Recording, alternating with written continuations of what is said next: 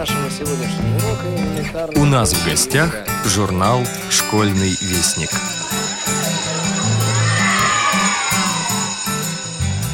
Помнит Вена, помнят Альпы и Дунай, Тот цветущий и поющий яркий май. Да, Европа пока еще помнит, кто освободил ее от фашизма, несмотря ни на какие политические осложнения. А мы, россияне, молодые и пожилые, а особенно юные, должны помнить всегда, как и какой ценой досталась нам победа в мае 1945 года. Поистине великий праздник День Победы со слезами на глазах. Здравствуйте, уважаемые слушатели Радио ВОЗ. У микрофона снова Юрий Кочетков. Прослушайте, пожалуйста, обзор пятого номера журнала «Школьный вестник», большая часть которого, конечно же, посвящена 70-летию Победы во Второй мировой войне. Вахта памяти. Так называется конкурс, посвященный 70-летию Победы в Великой Отечественной войне 1941-1945 годов, объявленный Российской государственной библиотекой для слепых и редакцией школьного вестника только для школьников. Писем на конкурс приходит значительно больше, чем мы ожидали. Вот одно из них из Челябинской школы номер 127 для слабовидящих детей от Елены Александровны Митроховой – заведующий школьной библиотекой. Здравствуйте, уважаемые сотрудники школьного вестника. Огромное вам спасибо за публикации творческих работ наших учащихся. Отправляю вам стихи и рассказы, написанные нашими учениками к юбилею Великой Победы. Великая Отечественная война 1941-1945 годов навсегда останется одним из самых главных драматических событий XX века. Чем дальше уходит время, тем яснее становится, какую великую цену заплатили те, кто воевал и трудился в тылу за победу в этой беспощадной войне. Оглядываясь назад из нашего мирного сегодня, кажется невероятным, что в годы самых тяжелых испытаний рождались песни. Война и песня. Что у них может быть общего? Казалось бы, тяготы и страдания военного времени не оставляют места для песен. И тем не менее – Песня всегда сопровождала солдата на войне. Она помогала ему преодолевать лишения фронтовой жизни, поднимала боевой дух, согревала душу в редкие моменты затишья между боями. Недаром в одной из популярных в годы войны песен были такие слова. Кто сказал, что надо бросить песни на войне? После боя Сердце просит музыки вдвойне. Об истории создания некоторых песен в годы Великой Отечественной войны вам поведает поэтическая волна. Там же вы найдете и стихи о войне Глеба Еремеева. Он сам, будучи ребенком, на себе испытал тяготы войны.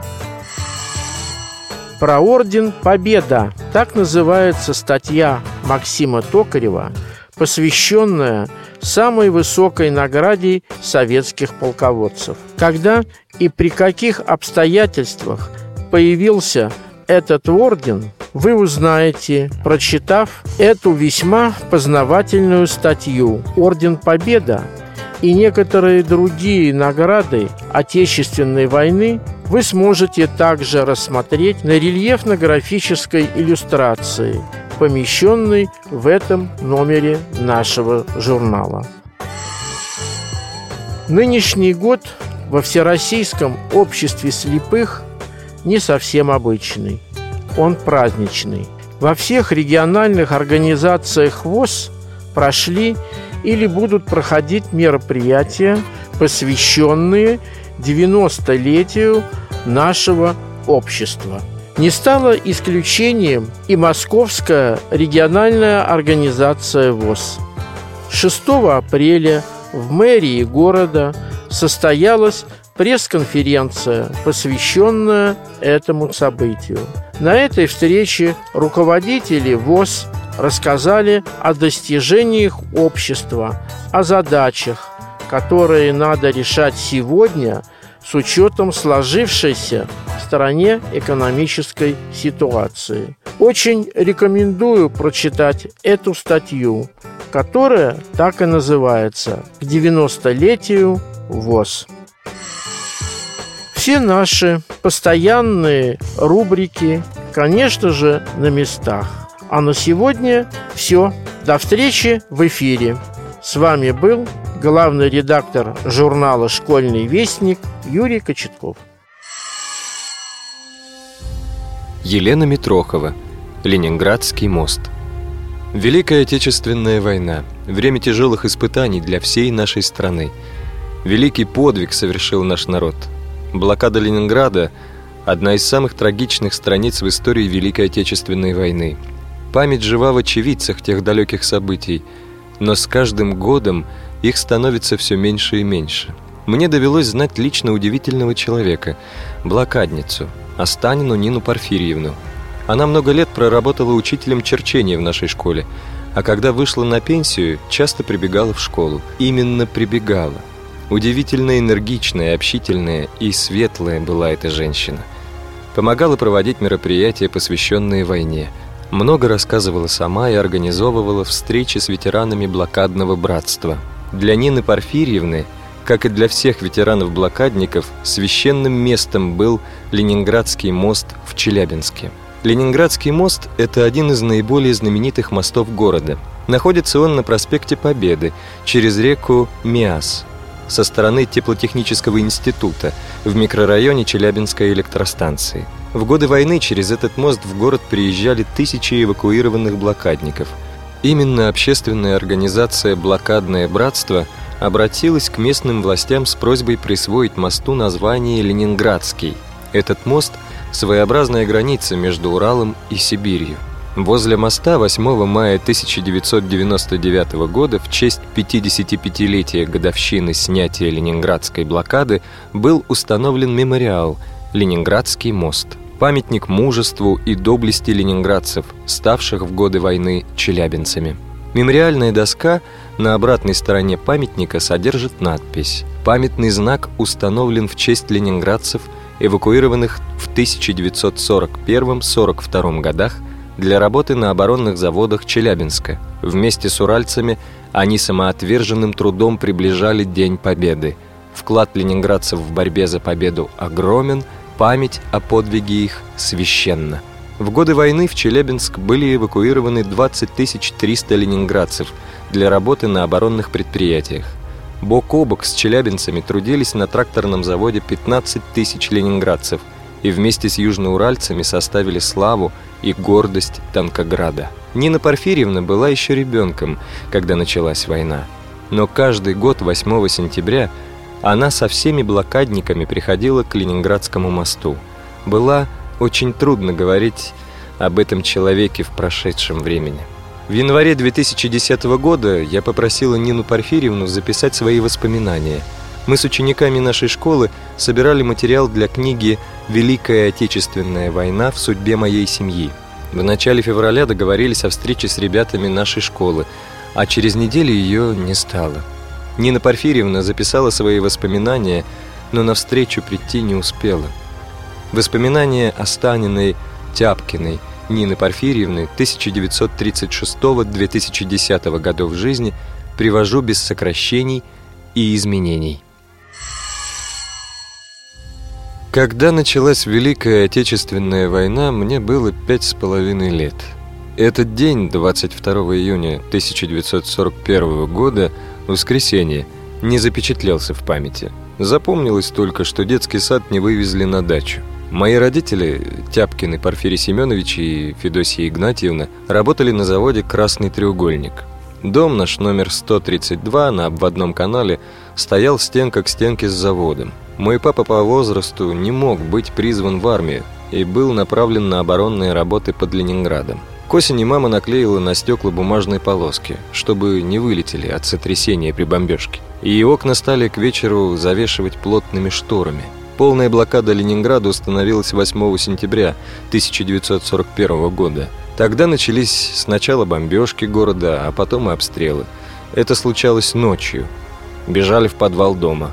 Сидели на лавках и дрожали от страха и грохота. Только бы не в наш дом попала бомба. Взрослые и даже подростки в это время дежурили на крышах, сбрасывая зажигалки. Однажды, когда мама вела меня в садик, кстати, детские сады в Ленинграде назывались «Очаг», мы попали под обстрел, лежали на тротуаре, слава богу. Осколков было мало, так как снаряды попали в дом на другой стороне улицы. Завод перевели на осадное положение, и мама была там круглые сутки. Дети стали жить в садике, как в детском доме. Правда, в подвальном помещении, где менее опасно. Не стало никаких праздников, прогулок. Помню, тихонько сидели на стульчиках, слушали чтение воспитательницы. Один раз зимой мама взяла меня домой и угощала картофелиной в кожуре и желе на блюдечке из столярного клея. Так называемые организованные дети, то есть изъятые из семей жившие в детских садах, были в лучшем положении, чем те, что оставались дома – у нас никто не умер от голода. А домашние, что говорить. Так прошла зима 1941-42 годов. Дорога жизни на Ладожском озере растаяла, и стали эвакуировать людей по воде. Летом 1942 года и наш детский сад посадили на прогулочные катера. Только отплыли от пристани, вокруг стали вставать красивые фонтаны воды – нас, как помню, старались от окон отвлечь, стали нам читать книжки. А потом выяснилось, что этот караван бомбили фашисты с самолетов, несмотря на красные кресты. Так мы были эвакуированы в Пензенскую область, Кузнецкий район, в бывший санаторий Белое озеро. Как там было здорово! Леса кругом, прозрачнейшие озера, колхозная деревня недалеко. Мы помогали колхозникам в меру сил, заготавливали липовые веники – козам на зиму, а они давали нам молоко и овощи. А после наших концертов в колхозе нас всегда угощали кашей с молоком. Подросшие детсадовцы сами и огороды обрабатывали для себя, и топливо на зиму заготавливали, и учились. Под школу выделили избу, и старенькие муж и жена, эвакуированные с Украины, учили нас. Как мы старались! Ведь этим, считалось, помогали стране. День Победы запомнился на всю жизнь. Все мы знали, скоро домой, но радость всегда рядом с печалью. В Ленинград в июле 1945 года поехали только те, у кого остались живы родные. Боже мой, как был разбит город. Но заводы, магазины, больницы, школы, библиотеки и театры работали. В 8 утра в нашем рабочем Ленинском районе раздавались гудки заводов и фабрик – так начинался рабочий день. На день мама давала задание – убрать комнату, подмести и вымыть пол, купить квас, если лето, керосин для примуса. Газ в Ленинграде провели только в 1950 году, а до этого варили на керосинках и примусах. Получить хлеб по хлебным карточкам. У мамы по рабочей 500 грамм, а у меня по детской 200 грамм. Папа после войны в семью не вернулся. И мы с мамой остались одни – в 1948 году мама умерла, сказалась блокада. И пришлось мне начать свою трудовую жизнь. Учиться шить детские и женские головные уборы. Десять классов закончила в школе рабочей молодежи, вечерняя школа. Получила серебряную медаль и без экзаменов поступила в Ленинградский военно-механический институт. Там была большая стипендия. Студенческая жизнь незабываема. По окончании вуза мы с мужем получили направление в Челябинск на автоматно-механический завод. Полагалось три года отработать по направлению, но работа, люди уральские, природа – так и стали мы челябинцами. С 1953 года здесь. Город стал родным. Как мы потом узнали, первый эшелон с хлебом, прибывшим в Ленинград, был из Челябинска. Так что и говорить, не жалеем, что сроднились с Уралом. Здесь образовалось блокадное братство тех, кто был эвакуирован на Урал с заводами, кто своим трудом ковал победу нашей страны над фашистскими захватчиками, кто остался здесь жить по окончании войны. Через реку Миас по проспекту Победы мост назван Ленинградским, и там установлена памятная стелла. Возле нее 8 сентября ежегодно вспоминают печальную дату установления полной блокады Ленинграда. Нас, блокадников, остается все меньше и меньше. Но наши дети и внуки, уроженцы и патриоты Урала. Про орден «Победа». По материалам статьи Максима Токарева.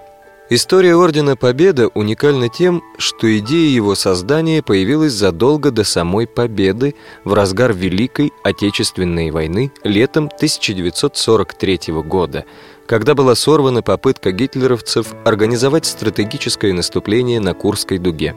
До конца войны оставалось еще полтора тяжелейших года, но к этому времени – народ уже был твердо убежден в том, что враг будет разбит, что победа будет за нами. И не только потому, что в 1943 году Красная Армия нанесла гитлеровской Германии стратегические поражения под Сталинградом и Курском, от которых Третий рейх оправиться уже не смог.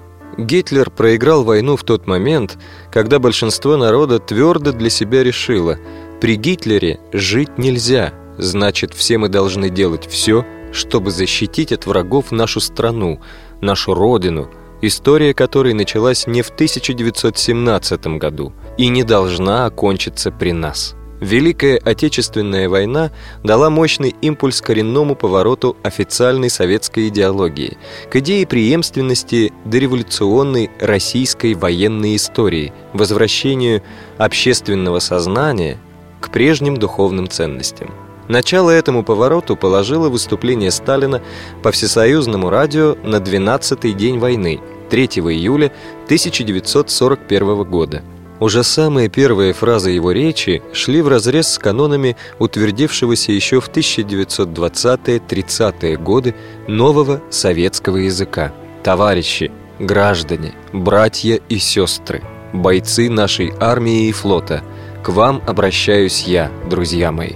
«братья и сестры». Именно так в старину православные священники обращались с церковных алтарей к русскому народу, поднимавшемуся на защиту Отечества, именем которого Сталин впервые назвал начавшуюся войну Отечественной, вложив в эти слова особый смысл. История показывает, что непобедимых армий нет и не бывало. Армию Наполеона считали непобедимой – но она была разбита попеременно русскими, английскими, немецкими войсками. Немецкую армию Вильгельма в период Первой империалистической войны тоже считали непобедимой, но она несколько раз терпела поражение от русских и англо-французских войск. Впервые за почти 25 лет советской власти в речи вождя прозвучало, что французов в 1812 и немцев в 1914 году – била не царская, а именно русская армия. 7 ноября 1941 года, выступая с трибуны Мавзолея перед войсками, уходившими с парада на фронт, Сталин опять вернулся к отечественной истории и впервые призвал уходящих с парада на фронт бойцов следовать мужественному примеру великих предков и четко назвал имена народных героев и полководцев Древней Руси, Московского царства и Российской империи. Александра Невского, Дмитрия Донского, Кузьмы Минина, Дмитрия Пожарского, Александра Суворова, Михаила Кутузова. Эта идея получила свое дальнейшее развитие.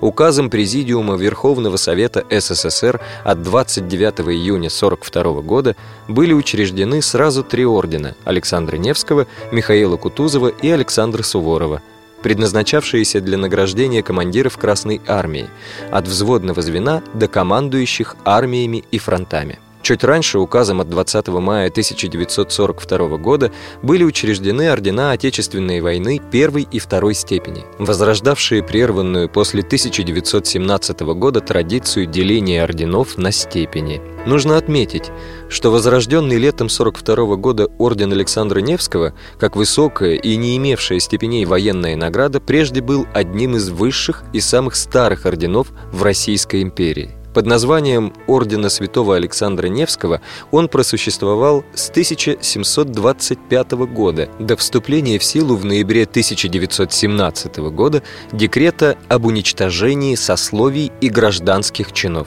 состоялись и другие нововведения, имевшие прямую либо опосредованную связь с обычаями российской императорской армии. В трудные дни осени 42 года, когда под Сталинградом разворачивалось решающее сражение всей Второй мировой войны, верховный главнокомандующий Сталин впервые обсудил с тогдашним начальником генерального штаба Красной армии Шапошниковым, самым высокопоставленным из служащих в то время родине офицеров царской армии, бывшим полковником главного штаба Российской империи, ставшим маршалом Советского Союза, идею об учреждении новой военной формы и знаков различия по старым образцам Российской императорской армии. Примечательно, что изначально Сталин намеревался дать погоны как особые знаки различия лишь военнослужащим гвардейских частей, возрожденных в Красной армии приказом Верховного главнокомандующего 18 сентября 1941 года. Но в конце концов он решил, что будет уместнее ввести погоны для всех без исключения военнослужащих – как символ преемственности славных воинских традиций Российской императорской и Красной армии и одновременно как коллективную награду за массовое мужество и доблесть, проявленные в тяжелейших боях 41-42 годов. Официально эти новые знаки различия были введены в январе 43 года. Летом 43 года Технический комитет Главного интендантского управления Красной армии получил важное задание – создать проекты новых боевых наград для Красной армии, к тому времени окончательно повернувшей войну на Запад. Коренной перелом в Великой Отечественной войне, произошедший летом 1943 года в ходе гигантского сражения на Курской дуге, стал новым вдохновляющим стимулом для многих россиян, среди которых был и мало кому известный тогда сотрудник штаба тыла Красной армии полковник Ниелов, разработавший первоначальный эскиз высшего полководческого ордена.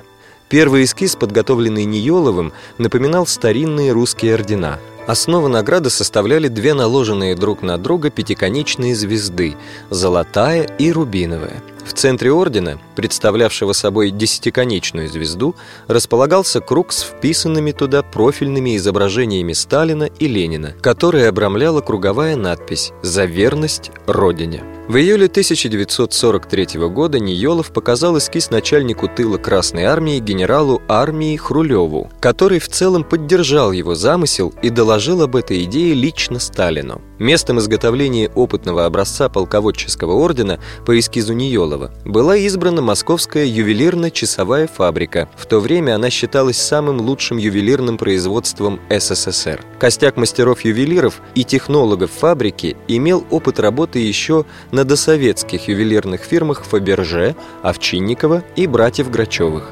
Как позже вспоминал директор фабрики Верновский, заказ на фабрике был встречен с огромным воодушевлением. Приехавшие товарищи объяснили, что это будет за награда. Посмотрели мастера рисунок, а среди них были и опытные ювелиры-художники, посовещались и говорят, раз такое дело, можно орден и получше, побогаче сделать, с бриллиантами и предложили дать свои соображения по этому вопросу. В то же время к разработке более богатых по оформлению вариантов будущей награды был привлечен художник Кузнецов, автор проектного рисунка Ордена Отечественной войны. 20 июля 1943 года Кузнецов сделал свои первые рисунки будущего высшего полководческого ордена под условным названием «За верность Родине». За основу он взял эскиз Ниелова, щедро добавив в композицию награды драгоценные камни. Еще одним разработчиком проектов будущего ордена был молодой художник-архитектор Телятников. Вероятно, именно ему принадлежала идея сделать размеры будущей награды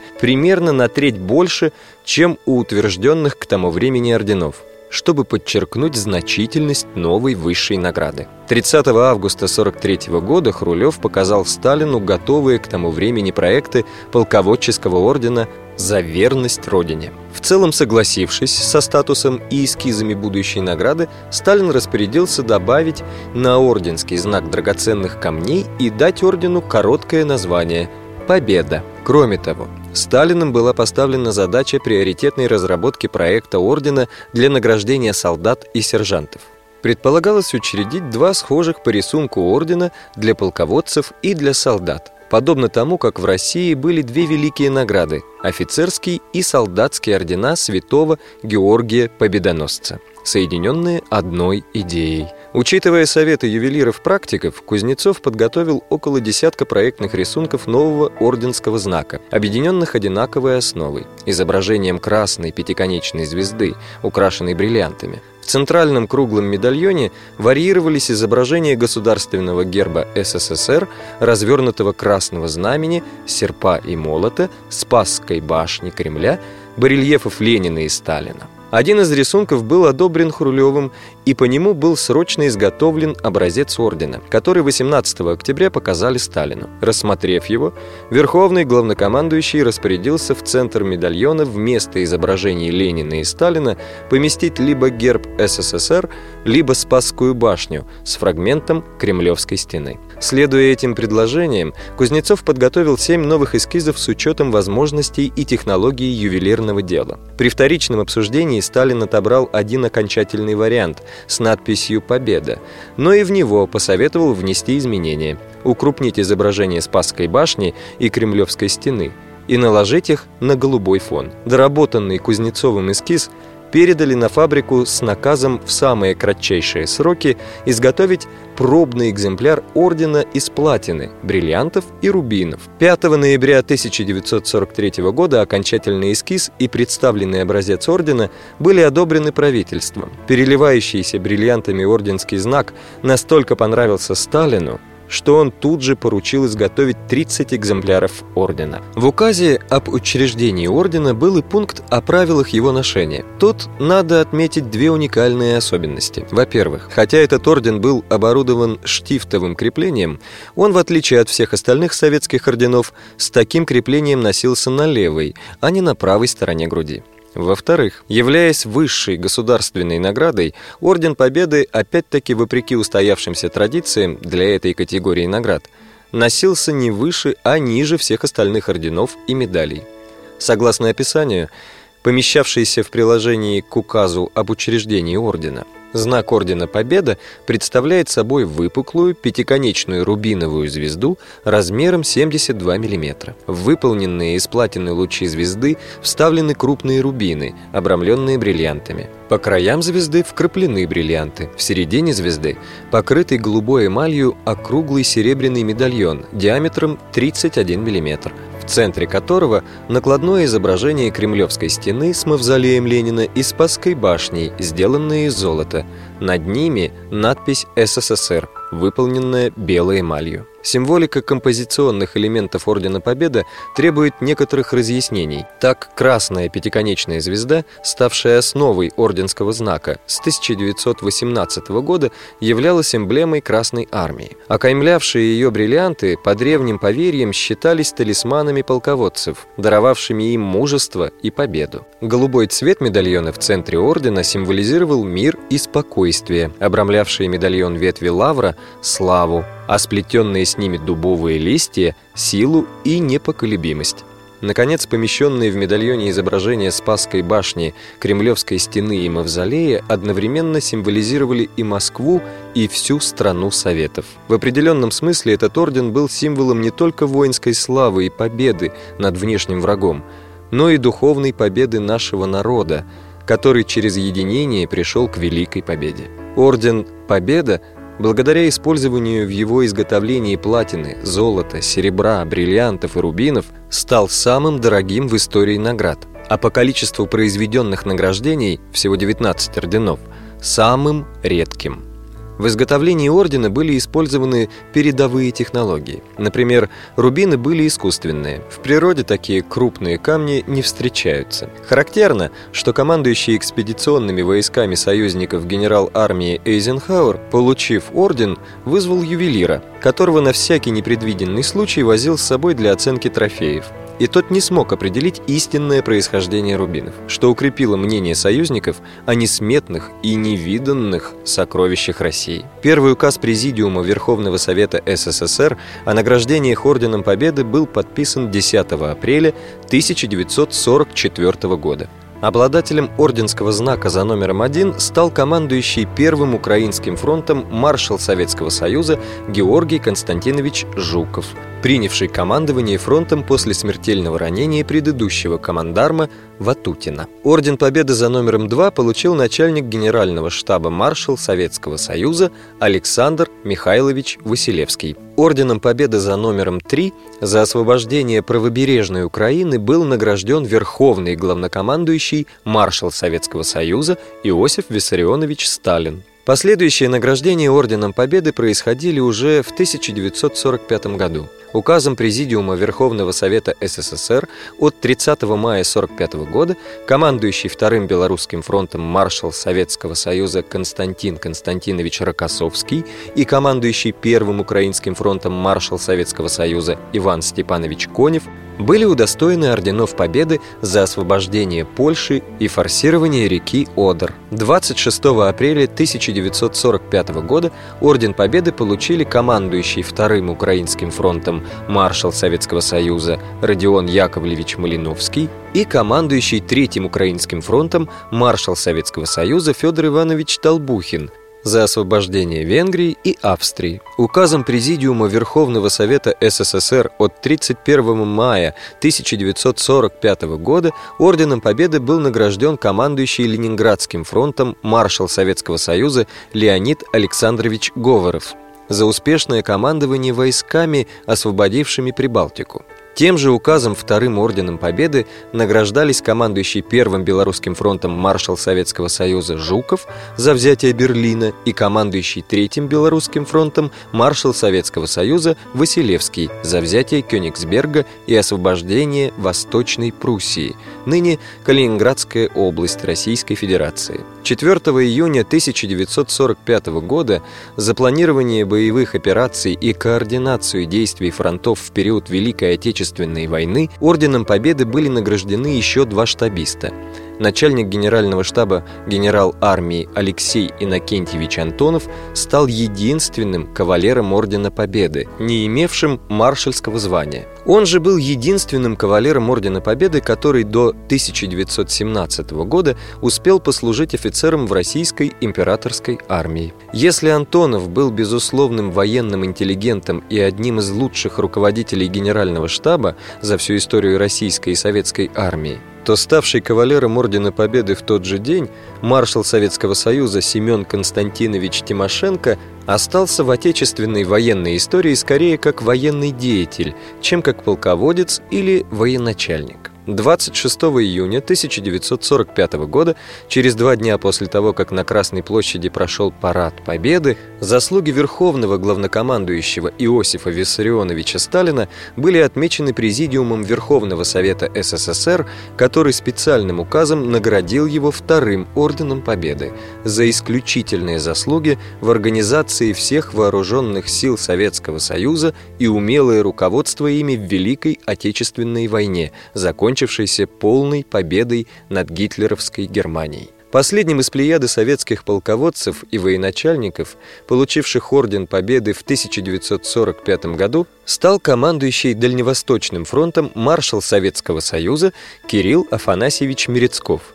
Он был награжден Орденом Победы 3 сентября 1945 года, на следующий день после капитуляции императорской Японии за разгром японской императорской Квантунской армии в Восточной Манчжурии и Северной Корее и за победу над Японией. В 1945 году кавалерами Советского полководческого ордена «Победа» стали пять иностранных военачальников. Верховный главнокомандующий Народно-освободительной армии Югославии, маршал Югославии Тито, Главнокомандующий войска польского на территории СССР маршал Польши Роля Жемерский, Верховный главнокомандующий союзными экспедиционными вооруженными силами в Западной Европе генерал армии Эйзенхауэр, командующий группой союзных армий в Западной Европе фельдмаршал Монтгомери и король Румынии Михай I, под руководством которого румынские войска после свержения фашистской диктатуры Антонеску воевали на стороне антигитлеровской коалиции.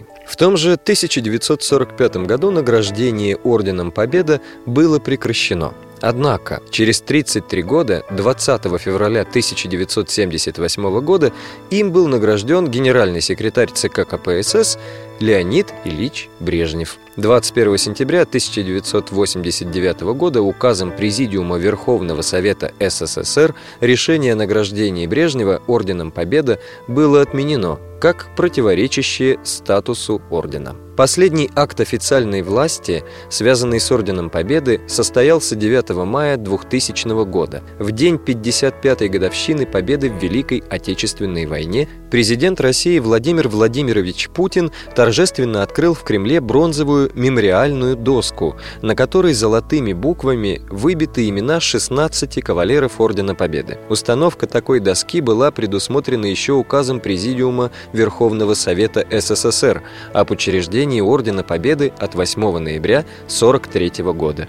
Но так и не была реализована в советскую эпоху. И еще несколько слов о судьбах орденских знаков Ордена Победы. В 43-44 годах мастера Московской ювелирно-часовой фабрики изготовили 30 экземпляров Ордена Победы, из которых 14 экземпляров было вручено советским гражданам и еще 5 иностранцам. Судьбы всех Орденов Победы, оказавшихся за рубежом, точно известны, за исключением истории с Орденом Победы румынского короля Михая. Все ордена Победы, врученные соотечественникам, после кончины кавалеров были возвращены в Президиум Верховного Совета СССР.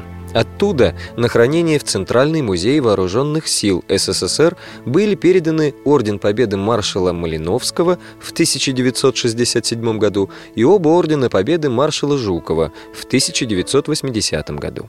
Остальные ордена победы советских полководцев ныне хранятся в кладовых Алмазного фонда России – Единственное исключение – Орден Победы, некогда принадлежавший маршалу Тимошенко, который выставлен в постоянной экспозиции Алмазного фонда. В том же Алмазном фонде хранятся и все неврученные экземпляры Ордена Победы, за исключением одного, который еще в 1948 году был передан на хранение в Орденскую коллекцию Государственного Эрмитажа. Текст читал Дмитрий Гурьянов